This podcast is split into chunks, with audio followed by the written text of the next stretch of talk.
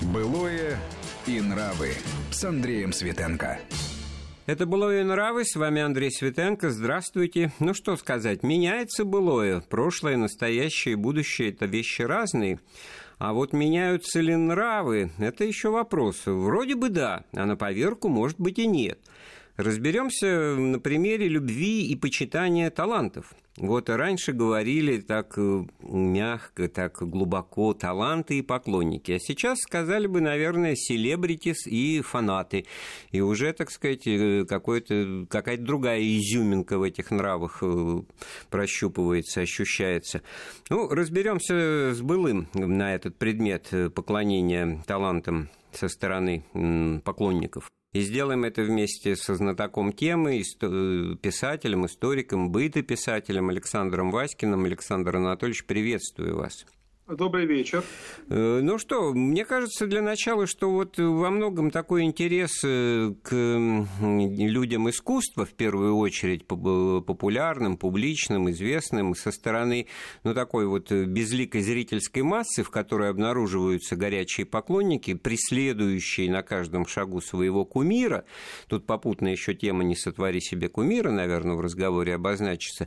Как вы думаете, для начала, чем это продиктовано с точки зрения внутренние мотивы. Может, они хотят приобщиться к этой славе, разделить ее там через, получив автограф, и имея возможность потом рассказать в кругу друзей, что я вот, так сказать, ручкался с таким-то или с такой-то.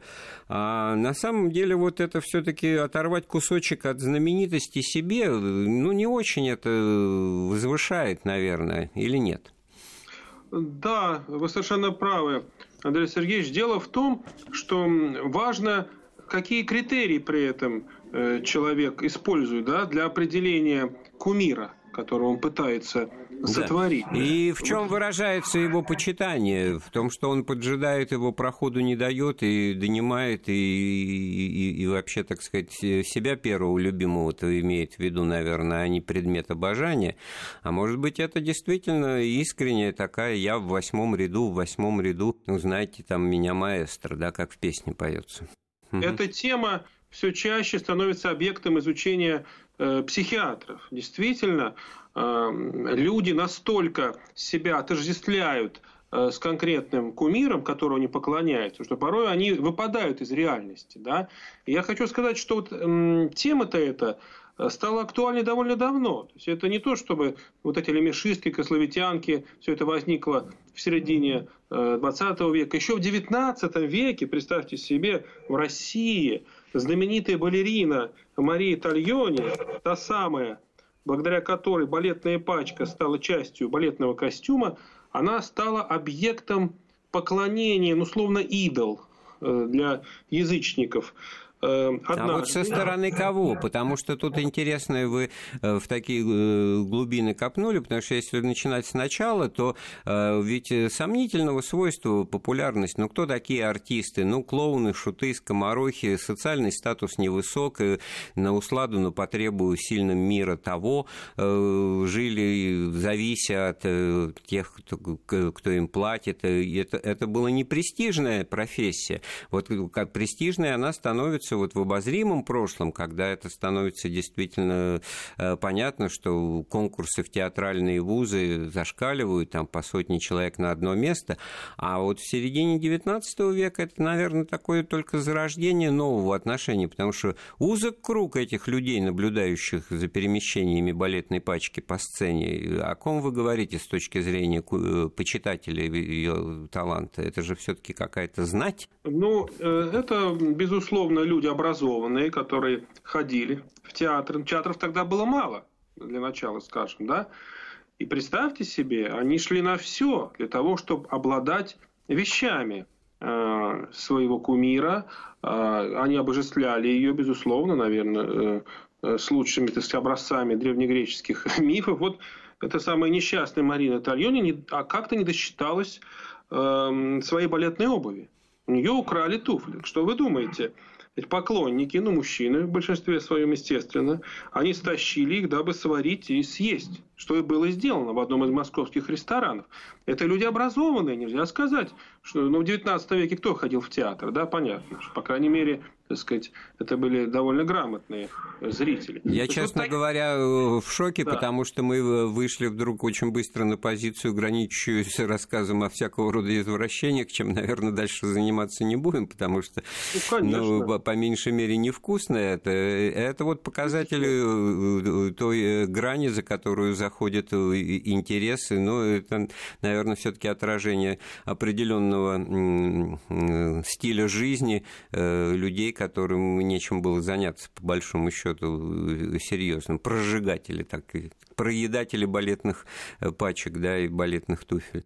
Безусловно. Но вот уже э, в советское время ведь э, искусство стало доступно широким массам населения. И я бы сказал, что число поклонников стало расти в геометрической прогрессии, но и было чему поклоняться.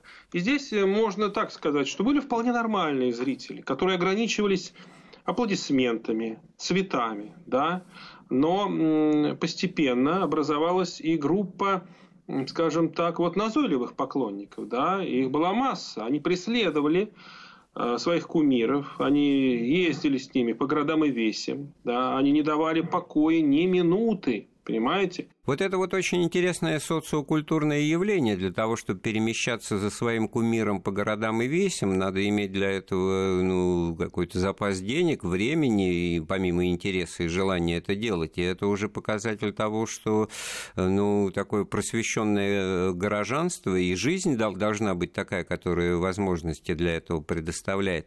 А мы говорим о сломе эпох, о новом советском времени, в котором, значит, только э, зарождается рождается вот э, высокое искусство, ну, как бы э, в новые мехи его э, наполняют, вливают. И тут интересно, как раз вы упомянули козловитянки или мишистки, э, ведь все это осуществляется по отношению к искусству высокому в свое время, да что там греха таить, и во все времена, в общем-то, далекому, от возвышенному, от простой, так сказать, житейской э, массы и от жизни. И вот это вот тоже очень интересно, потому что это было в почетное, это было приветствуемое. Это был Большой театр, в первую очередь, который посещали руководители советского государства. Это было ну, легально, так скажем, одним словом. И легальным было почитание вот этих э, кумиров именно э, как представителей искусства, ну, будем говорить так, дозволенного, потому что в отношении андеграунда понятие это всегда существовало. Таких вещей мы не наблюдаем или все-таки наблюдаем тоже. Нет, с андеграундом, конечно, масштабов таких не наблюдалось. С чем это связано именно в советское время? Ну, во-первых, я скажу, что общественность, э, так называемо, боролась конечно, с перегибами в этом направлении, с поклонницами, там и по линии комсомольской организации. Они всегда были объектом, эти девушки, да, поклонницы, создавшие Лемешева, Козловского и других, они были объектом критики, да, там, и объявляли им строгий выговор, ничего не помогало. А, а вот как вот этот механизм э, функционировал, потому что это же надо было выявить, кто где, не обязательно это же э, в одном коллективе, там это как-то э, могли на, на работе люди не рассказывать, в институте, в школе, там даже в консерватории, а, а ходить на концерты, поджидать у подъезда, и вот это действительно, ведь даже э, в кино это от э, того времени это нашло отражение. В фильме, по-моему, «Воздушный извозчик» это показано, да? Да, там есть замечательная роль у артиста Шпигеля, да, он играет тенора, она не Палчева, по-моему, зовут, да, который вот становится жертвой внимания своих назойливых поклонниц. Э, я вам хочу в качестве примера, э, отвечая на ваш вопрос, как боролись с этим, привести следующее. Вы, конечно, помните знаменитого филитониста Семена Нариньяни, да, который... Ну, был, был такой властитель дум, да такой киллер даже, я бы сказал, той эпохи. То есть, если он писал фильетон, это все. То есть, это значит человек, о котором он пишет, ну, он терял возможность выходить на сцену, да, в течение нескольких лет.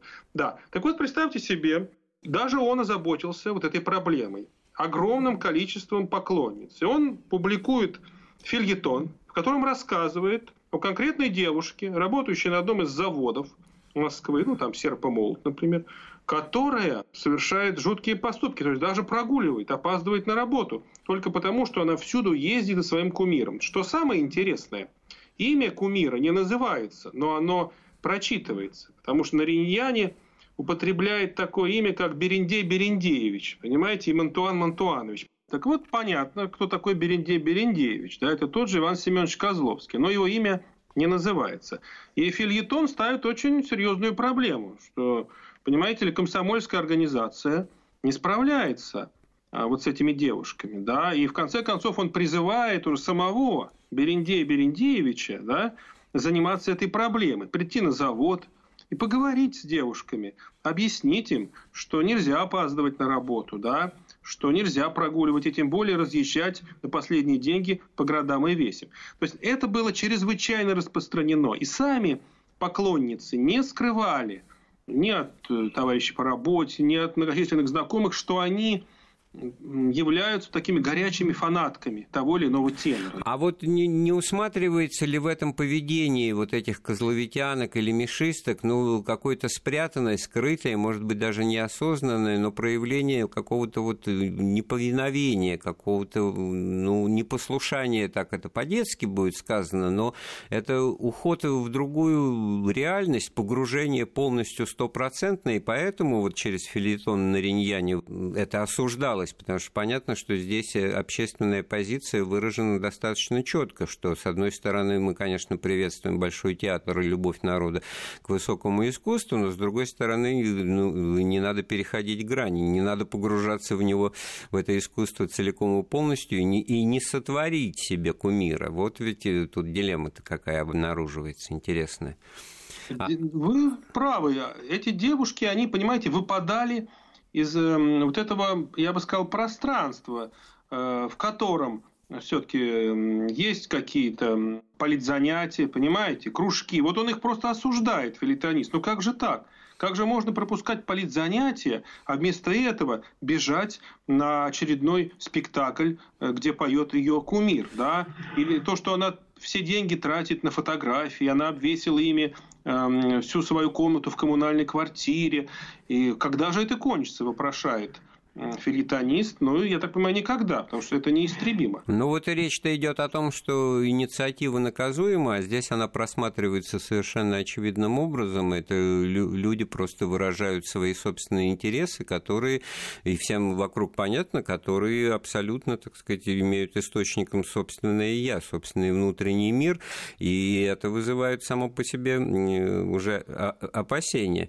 Вот интересная вещь, потому что, конечно, это и в адрес э, поклонников э, было видно назидание, но и в адрес кумиров, наверное, тоже э, слышались какие-то рекомендации, как себя вести. Вы, в частности, об этом сказали. Я напомню, у нас сегодня разговор с, о талантах и поклонниках, а об этом социокультурном явлении, которое переходит порой, так сказать, грани приличия и нормального отношения и почитания и так далее. И мы продолжим разговор с нашим гостем Александром Васькиным, писателем, историком повседневности. Вернемся в эфир через пару минут. Былое и нравы. Былое и нравы с Андреем Светенко.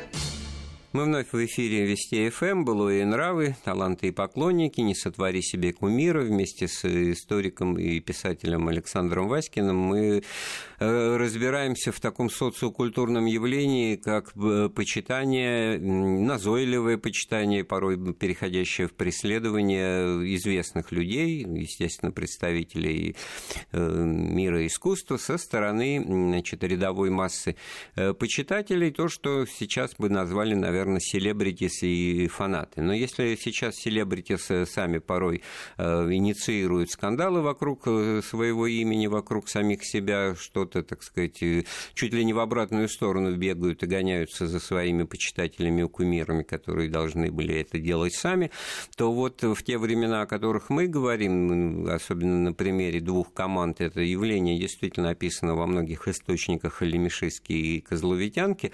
В чем же все-таки проявлялась э, эта э, любовь, это э, чрезмерное почитание? Не, не только в стоянии у подъезда театрального в ожидании, когда кумир выйдет, юркнет в машину и его увезут, но и в чем-то другом? Безусловно, поклонницы считали себя вправе ограждать, как они думали, своего кумира от посягательств конкурентов. Конкурентов и по сцене, и конкурентов э, э, тех, э, так сказать, поклонниц, которые уже, в свою очередь, представляли армию да, против, противоположную. То есть, например, поклонницы Козловского и Лемешева, они между собой воевали. Вот вам небольшой пример. Как вспоминала дочь Сергея Яковлевича Лемешева, однажды во время спектакля одна из поклонниц выбросила мешок с мелочью на голову певицы, которая участвовала э, в опере э, вместе с Сергеем Яковлевичем Левишем. То есть она пела на сцене. Это было вот такой местью. То есть им не понравилось, например, да, не понравилось. Ну, не понравилось партнерша, но в этом смысле они э, сорвали, наверное, спектакль, и в этом смысле навредили своему кумиру, и он-то на самом деле явное дело был не рад этому. Конечно, но, например, они любили мяукать вот э, самый ответственный момент, да, кашлять громко, когда, э, например, берет верхнюю ноту не их кумир, да, а, как они считали, его конкурент. Вот это тоже очень свойственно было. Будильник принести, например, да, можно было с собой, и этот будильник начинал звенеть в самый ответственный момент. И буквально доходил до того, что обыскивали.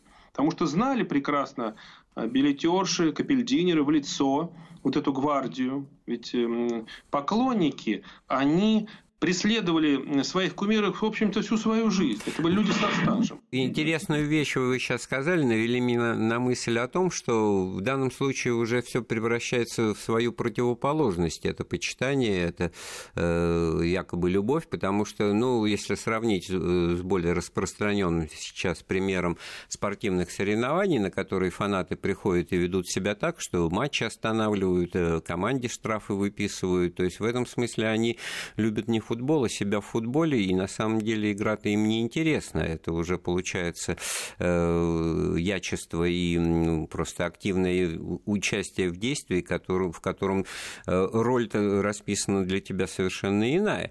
Э, ну, уже не, не болельщик, а действительно, иначе как э, фанат это не назовешь, но при этом фанат самого себя, фанат какой-то абстрактной идеи, фанат э, поведения. Вот на примере, как ни странно, того, что происходило в Большом театре причем речь-то идет о самых таких строгих замундированных э, временах, там какая-то своя жизнь этой оперной клаки, в которой уже даже, наверное, и не важно, э, насколько они ценят голос Лемешева или голос Козловского, они ценят э, свое участие, себя проявляют. Это действительно получается заявка на свое участие в, общественном процессе, который ну, опирается на пустоту на самом деле, просто себя проявить. Ну, конечно, особенно интересно читать дневник вот таких экзальтированных поклонниц, лемешисток. их еще называли сырихами. Да, сырихами. И происхождение этого слова, оно имеет несколько версий. Сырихи. И был такой магазин, да, сыр, который находился на улице Горького. Помните, наверное, большой магазин. И вот там собирались они, э, поклонницы, и поэтому назвали их сырихами. А вторая версия гласит, что Однажды Сергей Яковлевич Лемешев вышел после спектакля вечером, шел дождь, и он э, сказал, пожалел их, пожалел этих девушек несчастных, сказать, ну что же вы как сыры здесь все трясетесь. Но вот тем не менее сыры, сыры, сыры, сырихи, это слово оттуда, от той эпохи, от той повседневной жизни, и оно дошло, кстати, до нашего э, светлого времени, э, и часто можно услышать, что сыры – это синоним слова поклонницы, фанатки, но уже, конечно, чрезмерные поклонницы, которые назойливы в своем желании, понимаете, обратить на себя внимание. Вот у этих людей, как э, некоторые психиатры говорили, у них особенно проявляется желание, что ли, собственного «я», да, продемонстрировать его. То есть, э, и этим уже и хвалиться перед своими коллегами, да, что, допустим, сегодня я там подарила ему букет такой-то, да, там он мне улыбнулся. Вот это все, ведь это все фиксировалось ими очень подробно, потому что в жизни ничего у них не было, только свой кумир. Они э, могли посчитать, сколько раз чихнул он, да, в какую сторону посмотрел, как он себя чувствовал. Вот если читать это, мне один дневник попался, э, так сказать, вот на глаза. Довольно интересно, я вам хочу сказать. Это психология человека – наверное, с немного нездоровой психикой, где э, скрупулезно описан образ жизни кумира, да, в данном случае певца, тенора Большого театра. Ничего не ускользнуло. Но это очень полезно для биографов, я бы так сказал, которые изучают ну, так в данном случае речь идет о том, что человек действительно мог наблюдать за каким-то там творческим процессом, а не просто быть э, в стороне, э, в своих собственных глазах, думая, что он в эпицентре. Ну, что там выглядишь и узнаешь, и интересного напишешь, э, ожидая у подъезда кумира, опять-таки, это секундное какое-то общение. Значит, речь идет все-таки о том, что они знали какие-то факты, знали, наблюдали процесс, там, я не знаю, репетиции, сами концерты, общение. Вот из того... На репетиции их не допускали. Но вы знаете, чем они гордились, например? Как одна из них пишет, что мы развели Лемешева с его очередной женой. Ну, это был такой момент в жизни Сергея Яковлевича, когда он встретил свою последнюю же жену, Кудрявцеву, пятую по счету. И вот они непосредственно приписали себе Э, эту заслугу, да, вот до какой степени... Но это, это наверное, все-таки безосновательно было сделано. Конечно, конечно, но это, я думаю, с чем связана любовь именно вот э, к певцам. Понимаете, гипертрофированное такое присутствие в данном случае вот это серьезного классического искусства в повседневной жизни, оно сыграло свою роль. Ведь в 30-е годы репродукторы висели на улицах той же Москвы, очень много висело. И каждый вторник шла прямая трансляция из Большого театра, чтобы там не шло балет ли опера. То есть вот до такой степени это въелось да, в повседневную жизнь. Вот в чем еще причина. Да, вот это вы интересно уточнили, потому что вроде из всех искусств для нас важнейшим всегда являлось кино, но об киноартистах мы не говорим пока, не знаю даже, зайдет ли о них речь, а вот об оперных певцах, э, элитных, э, ну, так сказать, высокое искусство мы говорим очень много и действительно не без оснований, как показателей того, что вокруг них такая среда общения, условно, в кавычках и без составлялась. Но, как выясняется, там уже были и отряды или команды э, фанатов, э, которые строго делились по видам искусства. Оперное или балетное. В чем тут дело? Разница была между балетными поклонниками и оперными. И главное отличие в том, что э, поклонники, фанаты балета, они могли переходить одного солиста к другому. То есть у оперных такого не было. То есть лемешистки, они преданы были до гроба своему кумиру. Ну, может быть, жизнь балетного артиста э, более конечно, короткая, поэтому... Конечно. И, э, например, эм, Суламиф Мессерер, да, ее поклонники переходили к Майе Плесецкой. Да, вот это интересный момент. То есть от одной э, балерины к другой. Одна заканчивает выступление на сцене, да, заканчивается карьера эти люди переходят к другой, да, то есть кочуют. В этот момент, но они не были еще такими назойливыми, я хочу сказать, потому что все-таки в балете надо разбираться. Это, это по радио это трудно, понимаете, понять, кто там и как танцует. Ну, вы сейчас опасную вещь сказали. В опере тоже надо разбираться. Нет, в конечно. Я к тому, что в опере все-таки не танцуют, да, как в том случае э, с Немировичем Данченко, который пришел смотреть балет «Пламя Парижа», а его сосед спросил, когда же Э, петь-то начнут. Это реальный случай. Он говорит, вы, наверное, первый раз в театре, молодой человек, в балете танцуют, а в опере поют. А композитор Асафьев придумал, что хорошо бы Марсельезу дать, да? Вдруг они запели. И тогда этот зритель с простого народа оборачивается и говорит Немировичу, ну что, небось тоже первый раз в театре. Понимаете, это реальная история, да, такая красивая. Поэтому вот балетные более изысканы, и их не так много. Понимаете, в чем дело? Их не так много, но они разборчивы, безусловно. И тем они отличаются от оперных поклонников, от сырих вот этих вот многочисленных. А смотрите, вы сейчас упомянули такую вещь, что навело меня на мысль, ну, гендерная составляющая, когда девушки молодые, значит, ищут расположение, э, вздыхают во всех смыслах по мужчинам, да, это понятно, может быть, здесь дальняя цель все-таки попасться на глаза и стать там очередной N плюс один женой э, кумира. А вот в отношении отношении э, балетных симпатий мы, вы говорите Плесецкая, вы говорите Уланова, и, и тоже э, женская масса почитательницы обнаруживается. Это вот интересное явление, это тоже новое что-то в этом смысле или как? Ну, конечно, но и мужчины были там, их немного было, такие балетоманы, которые, знаете как, ездили из города в город за своими кумирами, да, то есть здесь уже, конечно, речь идет не о гендерном э, различии. Там мужчин было немало, вот э, в этих группах поклонников.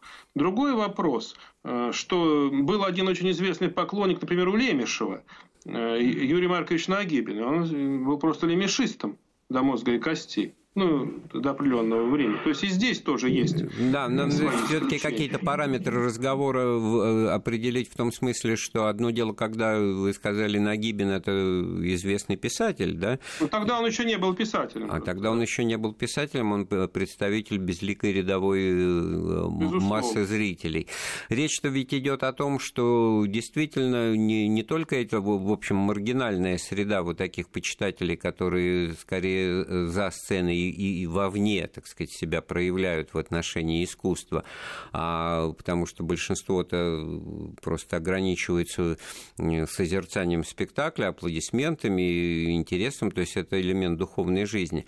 А вот э, в этом смысле ближе к современности это вот командность какая-то внутри, вот э, между этими людьми какие-то контакты тоже возникали, или они каждый сам по себе там в, в этой компании поклонник сотрудников себя чувствовал?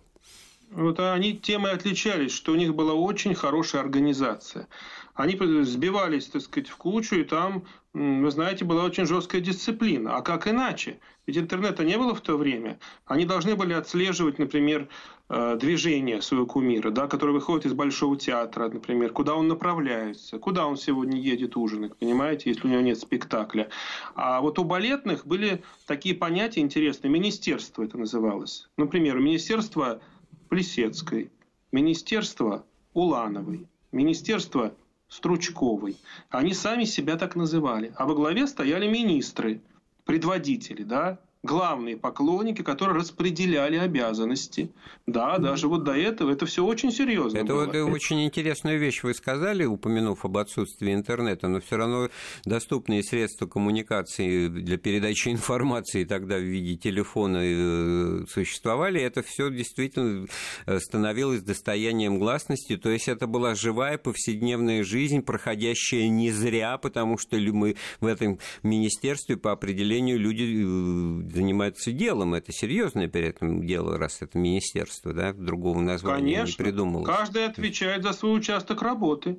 Да, а некоторых сотрудников этих министерств их приглашали, приглашали э, буквально в святая святых, то есть квартиры тех, кому они поклонялись. А, да? Вот мы вот не успели поговорить о, об обратной реакции, восприятии, хотя немножко об этом тоже говорилось применительно к Лемешеву да, и Козловскому. Значит, обратная эта реакция была все-таки такая, что вынуждены были идти на поводу и общаться, да? Я бы сказал, с депутациями. даже не, не на не на поводу, а лучший, лучший способ бороться с инициативой, да, это ее возглавить. Наиболее вменяемых всегда приглашали приглашали ко двору, да, и, например, у Майи Михайловны Плесецкой этим занималась ее мать, э, Рахиль Моисеевна. Она приглашала их, и вы знаете, самой высокой оценкой было чаепитие. И вот этот момент интересный. То есть попить чаю пригласили. Это можно было всем рассказать. Ну, тогда жизнь удалась, как и в нашем разговоре мы вышли на ту точку, что вот это вот э, почитание, это преследование, оно не просто в ту не пропадает, да, оно и э, достигает успеха, оно, так сказать, катарсису приводит, оно приводит к тому, что человек из ниоткуда, значит, становится вот просто э, гостем своего кумира и в этом смысле материализуется и превращается тоже в реального живого индивида, который вот э, сидит из вполне конкретной чашки, пьет чай с э, мировой знаменитостью. Да? Или с ее мамой. А знаменитость могла привести э, вот этой поклоннице, например, брелочек из Парижа с Эйфелевой башни, понимаете? Или шарфик какой-нибудь дешевый, или коробку конфет. И это был такой праздник для них, да, наверное, несравнимый даже с днем рождения что вот так приблизили, так сказать, к телу, или позволить убраться в квартире. это тоже, тоже поощрялось. Да? То есть они сами готовы были с утра до вечера там мыть полы, если бы их допустили туда. Вот, вот такие, понимаете, специфические у людей были критерии оценки, что такое хорошо, что такое плохо. Дело даже не в том, что хорошо или плохо, а дело в том, что все-таки овчинка выделки-то стоит, потому что начинали мы с того, что это все заведомо обречено на безвестность, на ноль э, как результат, а в, а в результате мы выходим, значит, вот стопами этих поклонников, значит, буквально э, на сценическую рампу, да, вот э, на, под цвет Юпитеров. И самое главное здесь все-таки вот даже не искусство, а приобщение к, к реальной кумиру, жизни кумира, да. да, вот, и это э, цели своей достигало. Можно ли было повлиять на поклонников и насколько сами кумиры заискивали? Действительно, были такие случаи. Например, вот Иван Семенович Козловский, он очень любил подобные штуки проделывать, причем во время спектаклей оперных. И знаменитый случай в опере «Садко» произошел в конце 40-х э, годов. Он пел индийского гостя, и э, посчитал, что аплодисментов недостаточно. И он стоит и не уходит, а должен прийти на смену ему Веденецкий гость, понимаете? Кончилось тем, что этот самый гость следующий просто спихнул Ивана Семеновича. Понимаете? Это, это и смешно, но и грустно. Потому что Иван Семенович так выторговывал аплодисменты. Понимаете? Это осталось в фильме «Жизнь, слезы и любовь». Помните? Вот там камео играет, приезжает в дом престарелых. Вот эти пасы его руками, когда он кверху поднимает руки, да, вот. И он как бы говорит, он просит аплодисментов. И вот так он вел себя реально, в реальной жизни. То есть он считал вправе во время э, спектакля, да, вот подобным образом Э, потребовать аплодисментов к себе, чтобы другим было неповадно, тем, кто поет помимо него в этом спектакле. И такое бывало, да, и здесь. И вот перебор со стороны кумира уже. А им поклонникам этого и надо. Но в результате мы вышли на такую точку в разговоре, что таланты и поклонники – это субстанции взаимосвязанные, и друг, друг без друга стоит, да. Э, существовать не могут, и, естественно, друг друга стоят, и умножая собственную значимость и собственную, э, собственную силу, значение и смысл жизни. Большое спасибо нашим экспертам, собеседникам. Сегодня был писатель, историк повседневности Александр Васькин. Эфир программы подготовил и провел Андрей Светенко. Слушайте Вести ФМ. Былое и нравы.